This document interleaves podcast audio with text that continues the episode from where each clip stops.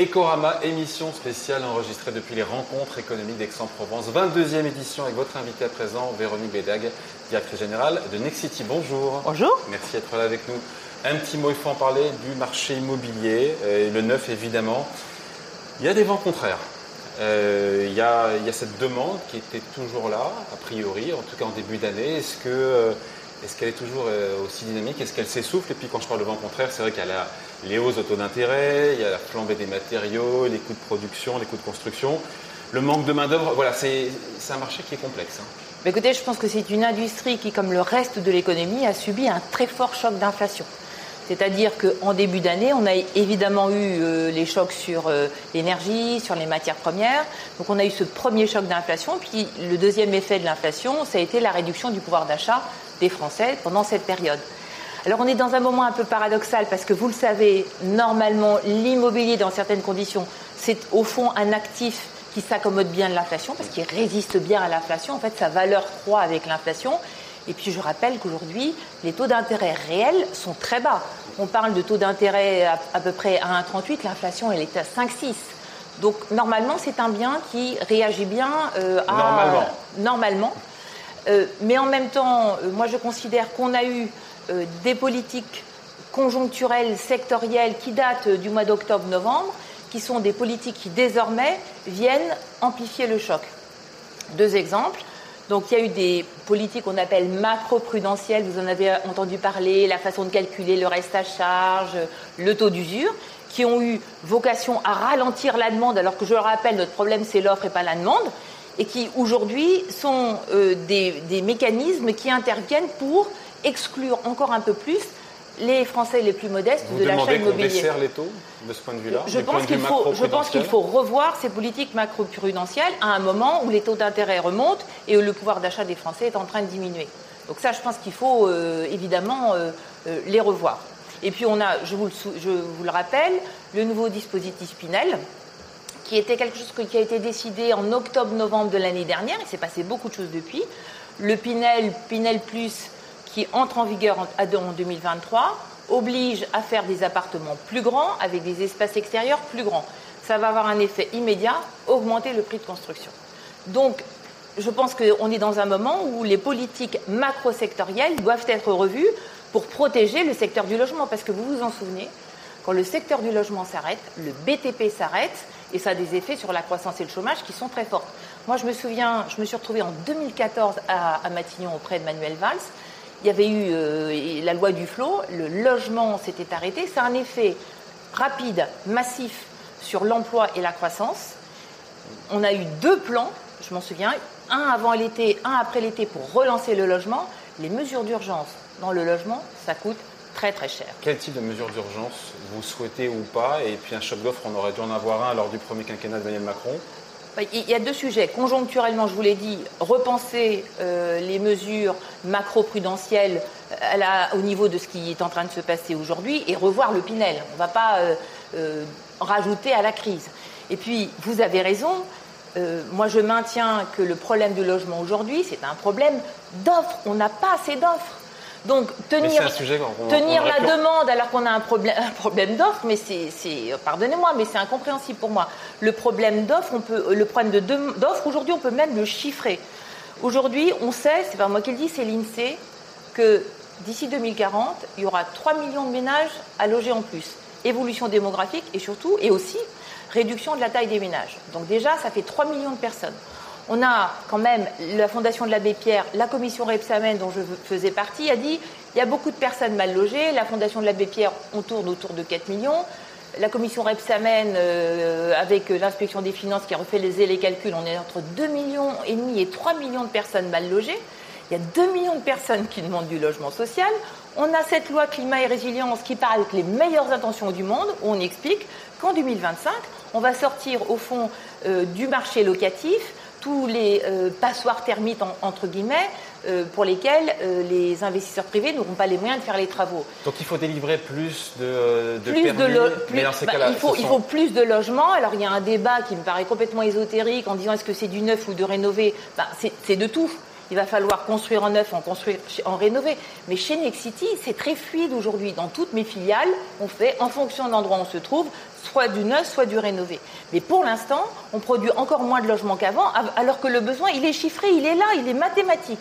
Et moi, je ne crois pas à la main invisible dans les 20 ans qui viennent qui vont faire que magiquement, nos enfants auront un logement quand ils en auront besoin. C'est quand même terrible. Sur la flambée, encore une fois, des, euh, matériaux, des coûts de, construction, euh, on manque de tout. Je regardais carrelage, tuiles, métaux, bois, PVC, verre, plâtre, ciment, colle, pardon, je m'arrêtais là, mais euh, ça Alors flambe pour des bonnes raisons. Est-ce que certains en profitent Moi, je pense je, ne dirais pas que certains en profitent, je, dirais que quand même certains artisans ont des, inquiétudes.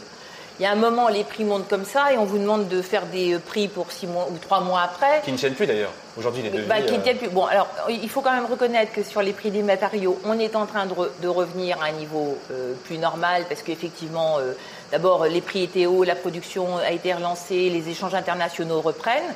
Mais c'est là où je pense qu'une entreprise comme Nexity a un gros avantage, c'est que c'est le premier promoteur français. On a un effet taille. Moi, je n'ai pas eu d'arrêt de chantier. C'est-à-dire que comme on est finalement de bonne taille, mm. eh ben on, a ce qu'il ce faut pour aller chercher sur un autre marché ce qu'un ce qu'un marché ne nous offre plus. Et je pense que de ce point de vue-là, on est probablement euh, dans un moment de consolidation des marchés. Il va vraiment falloir qu'au fond, euh, s'organisent autour des gros promoteurs, des plus petits promoteurs que nous, nous pourrons aider parce qu'on a euh, plus de moyens, plus de savoir-faire aujourd'hui sur la demande, Véronique Bédac, de, de logement, elle était là. Il y a une inflexion, c'est moins dynamique. Il y a des réservations, je ne sais pas, qui tombent à l'eau parce que euh, les clients n'ont pas leur, euh, pas leur, prêt. Les taux de désistement, manifestement, ont gonflé un peu, chez tout le monde. Chez nous, hein. les taux de désistement euh, n'ont pas gonflé à ce stade, mais c'est vrai qu'il y a eu moins de prêts immobiliers accordés. Je crois que le chiffre, c'est moins 14% entre mars-mai 22 et mars-mai 21, donc ça va forcément avoir des effets. Bon. Et donc les conditions d'octroi de, crédit qui se durcissent, vous, les percevez. C'est pas la pétence qui n'est plus là de la part, encore une fois, des acheteurs. Ah non, le besoin, je vous l'ai dit, le besoin, il est, il est vraiment immense. Nous, on continue à ne pas avoir assez d'offres. Et puis la demande est tenue. Et donc les stocks font à vue d'œil. Les, les, stocks, moi, j'ai pas plus de stocks que l'année dernière, j'en ai même moins que l'année ben dernière. oui, voilà, c'est ça. Voilà, absolument. Et c'est compliqué de lancer euh, des nouveaux chantiers pour toutes les raisons Oui, enfin, c'est compliqué, ça devient un tout petit peu plus simple, mais c'est vrai qu'il y a eu un effet de ralentissement en début d'année. Parce que nous, on est des promoteurs, hein, c'est-à-dire qu'on doit gagner notre vie. Moi, je dois rémunérer mes salariés, je dois rémunérer mes actionnaires, mes banquiers, donc je ne peux pas produire à perte. Donc c'est vrai qu'il y a eu, je pense, un petit moment où un certain nombre de chantiers qui devaient partir très vite sont partis un peu plus lentement parce qu'on a pris le temps euh, d'être au clair sur les prix de construction avant de vendre nos opérations. Et pour l'acheteur final, je me demandais, cette flambée des, euh, euh, du coût de la construction, ça fait grimper la note de combien?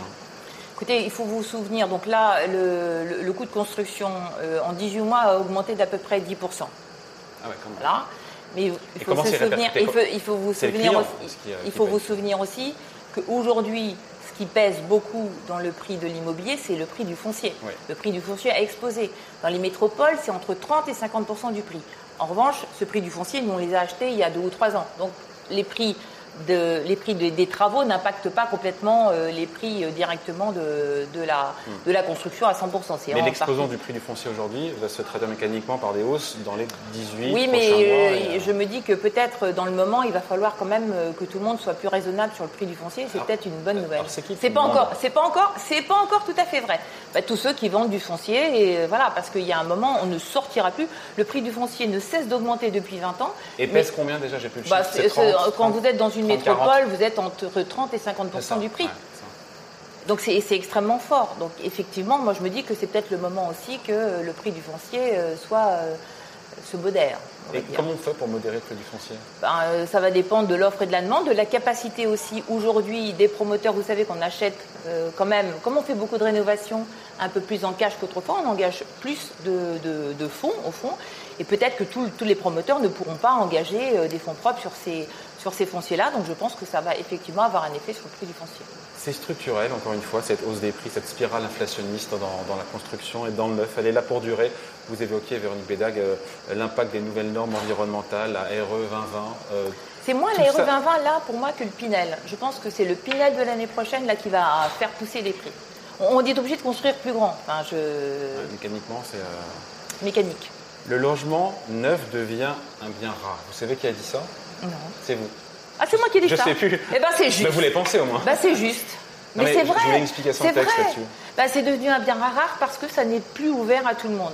Voilà, c'est un bien qui est cher, c'est un bien qui est rare dans les métropoles où quand même une bonne partie euh, des, des, jeunes générations ont envie de vivre. Donc voilà, ça n'est plus accessible, là dans le moment je pense qu'on peut le dire très tranquillement, ça n'est plus accessible aux gens les plus modestes et surtout ça n'est plus accessible aux jeunes. On est en train d'expliquer aux jeunes générations qu'ils ne vont pas pouvoir acheter. Mais disons-le, disons-le, on s'en occupe pas, vous ne pourrez pas acheter. Donc des logements, et encore pire des logements durables, seront de plus en plus réservés aux plus aisés, à une élite, à ceux qui en auront les moyens. Alors moi, mon espoir, c'est que malgré tout, euh, les choses bougent. Je pense que cette idée qu'il faut vraiment aujourd'hui réfléchir comment on va habiter la France demain, où est-ce qu'on doit construire, et qu'il y ait une prise de conscience collective de ce qu'on doit faire pour offrir des logements à, nos concitoyens dans les 10, 15, 20 années qui viennent, je, pense que quand même, à un moment, euh, ce, sujet va arriver au, milieu de la table. Il le faut parce que, de nouveau, le temps de l'immobilier est un temps long. Les décisions qu'on prend maintenant, elles auront un impact sur le terrain dans 4-5 ans. C'est très long l'immobilier. Juste quelques instants, Véronique Bédag, vous participez donc à une table ronde sur notre capacité à transformer notre cadre de vie. C'est dans les prochaines années, mais dès aujourd'hui, quels sont les projets les plus innovants sur lesquels vous êtes positionné, qui intègrent tous ces paramètres euh, environnementaux, durables et qui transforment ben, notre quotidien qui sont déjà une réalité? Écoutez, nous, le travail qu'on est en train de faire aujourd'hui, la tension qui est au sein de Nexity, c'est de faire du bas carbone à prix abordable. Il est hors de question que le bas carbone devienne un privilège. Ah, bien sûr que non. Bien sûr que non. Nous, on a euh, depuis très longtemps des immeubles qu'on fait bois, euh, béton, construction en 2D qui sont moins chers que du standard. Donc non, non mais enfin, il faut travailler quand même. Hein. C'est-à-dire qu'il faut vraiment revoir les modes constructifs. Et les produits que je pousse en ce moment, c'est les logements et les bureaux sans clim et sans chauffage. Tout simplement parce que, évidemment, c'est extraordinairement bas carbone. Quand on voit le coût de l'énergie, il va quand même bien falloir qu'on réduise notre consommation d'énergie. Je rappelle que ça marche en Autriche et en Suisse. Nos réglementations sont compliquées, on a un pays compliqué, mais enfin, en vrai, ça marche. Donc mon combat pour le moment, c'est d'aller le plus vite possible vers ça. C'est comme ça qu'on a gagné le concours de confluence à Lyon.